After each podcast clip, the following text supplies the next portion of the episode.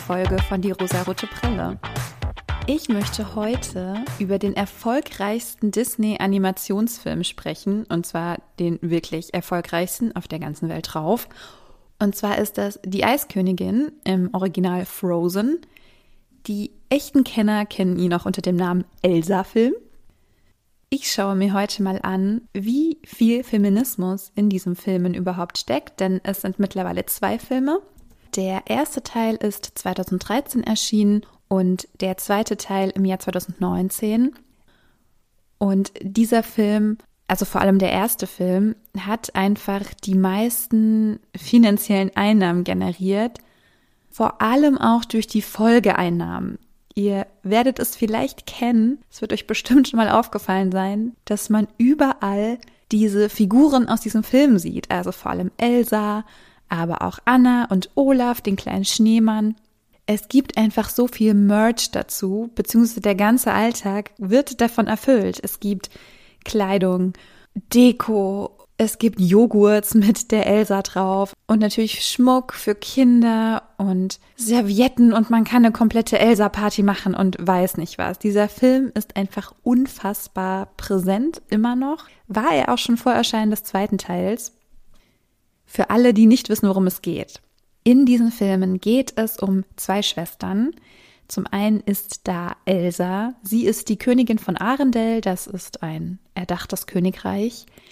Und Elsa hat Zauberkräfte, nämlich Eiskräfte. Also sie kann mit ihren Händen alles Mögliche aus Eis erschaffen. Sie kann Dinge gefrieren lassen und sie kann Gegenstände aus Eis zaubern. Sie hat zum Beispiel auch den kleinen Schneemann Olaf erschaffen. Und Elsa hat gelernt, diese Kräfte zu kontrollieren, weil ihre Eltern das so wollten. Aber irgendwann bricht Elsa aus und geht ins Exil, weil sie das Gefühl hat, dass sie einfach nicht in dieser Welt zurechtkommt und ihre Eiskräfte falsch sind und nicht richtig dazugehören. Anna sucht sie daraufhin und durch die Liebe ihrer Schwester kann sie dann auch zurückkommen. Das ist so der erste Teil.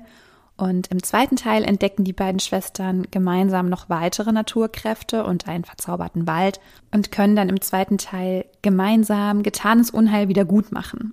Also sie erleben magische Abenteuer. Es geht um Zauberkräfte, es geht um Magie und Fantasie und in eine Welt, in die man sich sehr schön hineinträumen kann. Ja, das ist so der ungefähre Ablauf der beiden Filme, der ungefähre Inhalt. Aber eigentlich geht es in diesen Filmen sehr stark um Gefühle. Und das ist auch der Fokus, den ich heute in dieser Besprechung legen möchte. Es ist so, dass Elsa im Kindesalter ihre Eiskräfte entdeckt und da auch sehr viel mit ihrer Schwester damit spielt. Also für die Kinder ist es ein Spiel, es ist ein Bonus, den sie benutzen können, um sich kleine Fantasiewelten zu erschaffen oder einen Parcours zu erschaffen und mit diesen Eiskräften zu spielen. Und bei diesem Spiel passiert ein Unfall, nämlich Elsa trifft ihre Schwester Anna mit einem ihrer Eisstrahlen, mit denen sie eigentlich etwas erschaffen wollte, aber sie trifft Anna. Daraufhin suchen ihre Eltern Rat bei einem Troll, einem sehr alten Waisentroll, und dieser sagt ihr, dass sie lernen soll, diese Kräfte zu kontrollieren. Und ihre Eltern tun dann auch alles, damit Elsa ihre Kräfte kontrolliert und das tun sie aus Angst und ich finde, das machen sie nicht sehr gut, denn sie sperren sie weg und separieren sie von ihrer Schwester Anna. Und ab diesem Zeitpunkt können die beiden nicht mehr miteinander spielen. Elsa ist immer allein in ihrem Zimmer. Anna ist immer alleine draußen. Also sie erlebt dieses freie kindliche Spielen im ganzen Schloss und in der ganzen Stadt. Und Elsa erlebt das nicht. Also gerade diese Trennung der beiden Schwestern, das ist echt traurig. Und ich weiß auch nicht, wie diese Eltern das für eine gute Idee halten konnten. Denn dadurch, dass Elsa immer allein in ihrem Zimmer war, hatte sie immer mehr Angst und konnte immer weniger ihre Kräfte kontrollieren. Also es hat sich immer mehr gesteigert, weil sie eben alleine war und weil sie diesen Druck gespürt hat, sie muss ihre Kräfte kontrollieren. Desto schlimmer wurde es mit der Zeit. Und anstatt sie nach draußen zu lassen und ihre Kräfte vielleicht sogar zu nutzen und einzusetzen in einem gewissen Rahmen, wurde sie weggesperrt und war ganz alleine. wenn das nicht mal ein Synonym für Depression ist, dann weiß ich auch nicht. Also das ist für mich ganz zentral dieser Punkt. Elsa ist alleine und fühlt sich, fühlt sich schlecht, weil sie etwas nicht kontrollieren kann. Und steht gleichzeitig auch noch unter einem großen Druck, denn sie ist die Thronerbin. Und sie denkt, sie sei eine Gefahr für Anna. Aber Anna kann durch einen Zauber, durch den Troll sich gar nicht mehr daran erinnern, was ihr passiert ist. Und Anna erinnert sich auch nicht an die Eiskräfte ihrer Schwester. Und ich finde, damit wird beiden Kindern so etwas Elementares aus ihrer Kindheit und ihrer Erinnerung genommen. Und als Elsa dann erwachsen ist und zur Königin gekrönt wird, bricht sie aus, weil sie merkt, sie kann das nicht. Sie kann ihre Kräfte nicht kontrollieren und sie flieht und geht auf einen hohen Berg und baut sich dort ein Schloss aus Eis mit ihren Eiskräften und lebt dort alleine weil sie das Gefühl hat, jetzt kann sie endlich sein, wer sie wirklich ist. Jetzt kann sie ihre Kräfte nutzen und jetzt ist sie frei und sie bricht aus und sie singt auch dieses ganz bekannte Lied Let It Go, ich lass jetzt los. Aber Anna, die das Gefühl hatte, jetzt ist es endlich soweit, jetzt kann ich endlich wieder Kontakt zu meiner Schwester haben und jetzt kann sie endlich wieder Teil meines Lebens sein und ich Teil ihres Lebens, will sie zurückholen. Und bei diesem erneuten Zusammentreffen in Elsas Eisschloss verletzt Elsa Anna wieder versehentlich. Das ist ja in der Kindheit schon mal passiert und sie gibt sich wieder die Schuld daran. Und Elsa wird daraufhin von den Wachen von Arendelle und einem fiesen Fiesling, der da auch noch auftaucht, gefangen genommen, weil sie ja alle gefährdet, weil sie so gefährlich ist und weil sie dafür sorgen muss, dass dieser ewige Winter aufhört. Denn durch Elsas Ausbruch in die Berge, in dieses Schloss, hat sie alles in Eis verwandelt. Also eigentlich war gerade Sommer in Arendelle und plötzlich ist alles voll mit Eis. Alle Schiffe im Hafen sind eingefroren, weil alles gefroren ist. Und Anna und auch die BewohnerInnen von Arendelle verlangen von ihr, dass sie das wieder tauen lässt, weil das kann sie ja ganz einfach. Aber Elsa kann das nicht, weil sie es nie gelernt hat, weil sie eben diese Kontrolle über ihre Kräfte niemals wirklich einsetzen konnte. Also wie soll sie das jetzt beenden? Sie weiß es nicht. Jedenfalls ist es dann so, dass Anna auch zu Eis wird, weil sie den Kuss der wahren Liebe nicht bekommen hat, denn nur dieser kann sie erlösen von diesem Eisfluch, den sie von Elsa im Prinzip bekommen hat. Und sie denkt, ja, das ist natürlich den Mann, in den ich verliebt bin, aber er ist es nicht. Er ist der fiese Fiesling, der fiese Hans. Elsa ist die einzige, die das lösen kann, denn Elsa ist die wahre Liebe das steht ja symbolisch für so eine Verbundenheit, die die Schwestern ja eigentlich gar nicht aufbauen konnten, weil ihre Eltern ihr das, ihnen das genommen haben. Aber die Verbindung zwischen beiden ist trotzdem noch da. Also, obwohl ja Elsa diesen, ich sag jetzt mal in Anführungszeichen, Fehler gemacht hat und Anna zweimal mit ihren Eiskräften getroffen hat, hat sie die Macht in sich, das wieder gut zu machen, wenn sie aus sich herauswächst und auf Anna zugeht und genau das ist die Verbindung, die uns gezeigt wird. Denn Elsa ist diejenige, die Anna von diesem Eisfluch erlösen kann und die beiden Schwestern sind zusammen. Und in diesem Moment sieht Elsa auch, sie hat die Macht über die Eiskräfte. Sie ist diesen Kräften nicht ausgeliefert. Denn ab diesem Zeitpunkt kann sie dafür sorgen, dass das Eis wieder taut und dass ihre Kräfte nur gezielt eingesetzt werden. Obwohl ihr jahrelang gesagt wurde, du musst es endlich lernen, du musst, du musst, du musst. Sie hatte diesen Druck und das zeigt uns, dass diese Angst einen zurückhält. Also diese Angst hat Elsa so gefangen gehalten und so zurückgehalten vor ihren Wahn, also ja, vor ihrer Macht, vor dieser Macht, die sie in sich trägt. Und sie konnte ihr wahres Potenzial nicht zeigen. Sie hat sich abgegrenzt und allein gefühlt und hat deshalb das Gefühl gehabt, sie muss verschwinden. Sie, sie gehört hier nicht dazu, sie muss hier raus.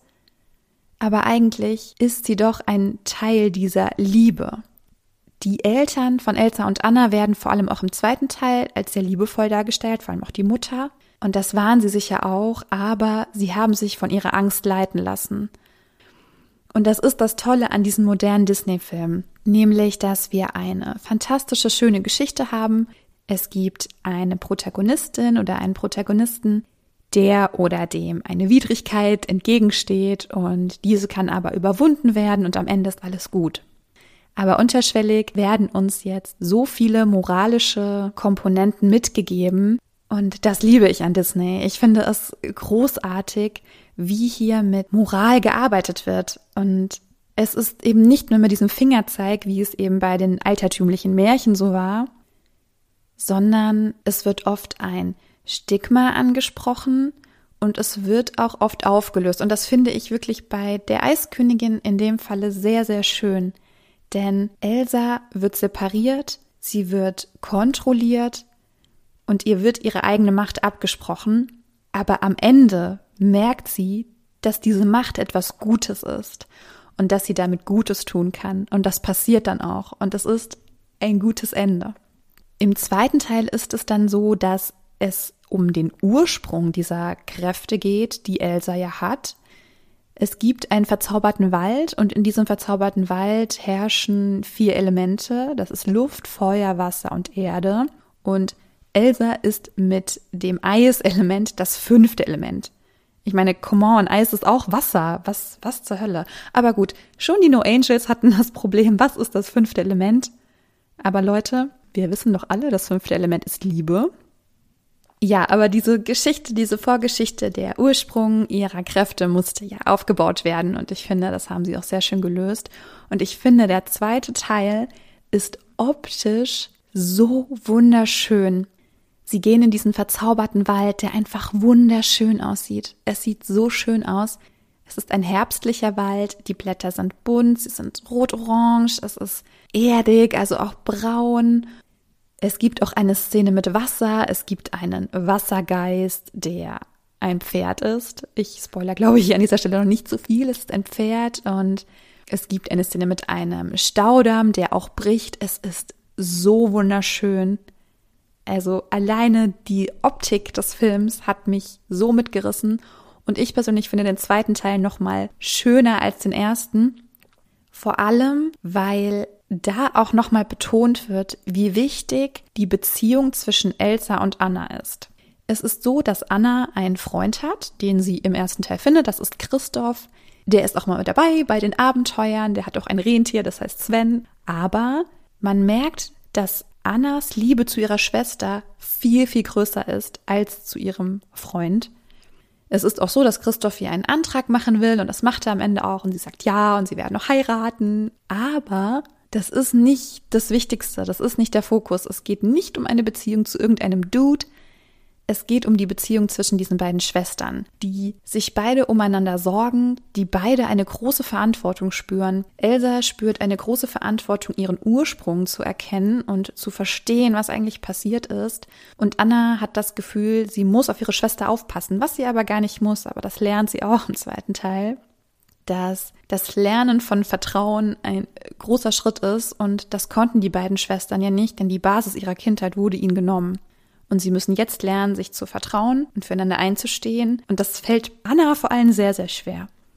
Und die beiden entdecken dann auch ihren Ursprung, denn ihr Vater war der Prinz von Arendelle und ihre Mutter war eine Bewohnerin des Waldes, die diese ganzen Elemente und diese Kräfte kannte und selbst auch etwas in sich getragen hat, was diese magische Kraft ja mitgetragen hat. Und eine ihrer Töchter hat diese Macht bekommen. Am Ende wird auch klar, es gibt eine Tochter, die für die Magie des Waldes und die Magie der Elemente zuständig ist, und das ist Elsa, und sie gibt dann auch ihren Posten als Königin von Arendelle auf. Und Anna wird die Königin von Arendelle, da das einfach mehr ihrem Naturell entspricht, also von beiden Frauen. Es ist auch, wie es auch schon bei Vajana war, ja so, dass Elsa Königin von Arendelle wird, ohne einen Mann, ohne einen Bruder haben zu müssen und so weiter und so fort. Christoph ist da und das ist auch okay, aber es wäre auch nicht schlimm, wenn er jetzt kein Teil dieser Geschichte wäre. Also im Fokus stehen diese beiden starken Frauen, die keinerlei Unterstützung eines Mannes bedürfen. Und alleine das ist für mich schon ein feministischer Move, denn es wird dargestellt, dass genau diese beiden Frauen typisch männliche Charaktereigenschaften für sich einnehmen. Und das ist ja Stärke und das ist Macht. Das finde ich ist sehr gut gelungen, denn Elsa ist mächtig, aber sie benutzt diese unfassbare Macht, um weise Entscheidungen zu treffen. Es gibt natürlich, wie in jedem Film, auch Kritik. Nämlich ist es so, das habe ich bei meiner Recherche gelesen, dass viele Fans die MacherInnen dazu auffordern, Elsa endlich als queer zu outen. Denn Elsa hat keinen Mann, hat auch offensichtlich keinerlei Interesse an Männern. Für mich gab es kein romantisches Interesse von Seiten von Elsa. Aber es wäre ein wichtiger Schritt, sagen die Fans. Und da unterschreibe ich auf jeden Fall, es stimmt. Denn wenn Elsa jetzt als eine lesbische, bisexuelle, queere Person geoutet werden würde, das wäre mega cool. Das wäre richtig cool für die Kinder, die jetzt mit diesen Filmen groß geworden sind, damit aufgewachsen sind und sie jetzt in diese Zeit begleiten könnten, in der romantische Beziehungen und oder Sexualität eine größere Rolle spielen. Das wäre wirklich richtig cool und ich fände es auch wirklich grandios. Was natürlich noch zu kritisieren ist, dass die Figuren, die dort dargestellt werden, nicht wirklich divers sind. Alle Charaktere sind weiß. Es gibt im zweiten Teil den Leutnant Matthias, der ist nicht weiß. Das ist aber mh, hm, eigentlich so ein bisschen die Ausnahme. Es gibt noch die BewohnerInnen des Waldes, die auf jeden Fall einen indigenen Hintergrund haben. Und da sieht man auch ein bisschen so diese Entwicklung, die dieser Film gemacht hat dass sich der Fokus doch ein bisschen verändert hat und wie ich finde, auf jeden Fall zum Guten. Ich habe auch meine Tochter gefragt, was sie an den Film mag und sie hat mir gesagt, dass sie es toll findet, dass Elsa so coole Kräfte hat. Sie liebt Olaf und ich meine, wer liebt Olaf nicht? Olaf ist einfach, er ist so toll und er bereichert diese Filme auch unglaublich, finde ich. Sie liebt an den Filmen, dass die beiden Schwestern zusammenhalten. Sie liebt die Lieder, die ich auch liebe, die einfach immer irgendwo in meiner Playlist auftauchen, weil sie so wunder wunderschön sind. Also da muss ich sagen, bei Disney und Liedern, ne? Die treffen das einfach immer auf den Punkt. Das ist, das ist irre. Ich wünsche euch jedenfalls eine wunderschöne Woche, eine wunderschöne Zeit. Und wenn ihr mögt, hören wir uns in der nächsten Woche wieder. Schreibt mir gerne euer Feedback auf Instagram at die rosarote Brille oder ihr schreibt mir eine Mail an dierosarotebrille.posteo.de. Und ja, wenn ihr mögt, hören wir uns nächste Woche. Ich freue mich auf euch und ich hoffe, ihr freut euch ein bisschen auf mich. Bis dann, ciao.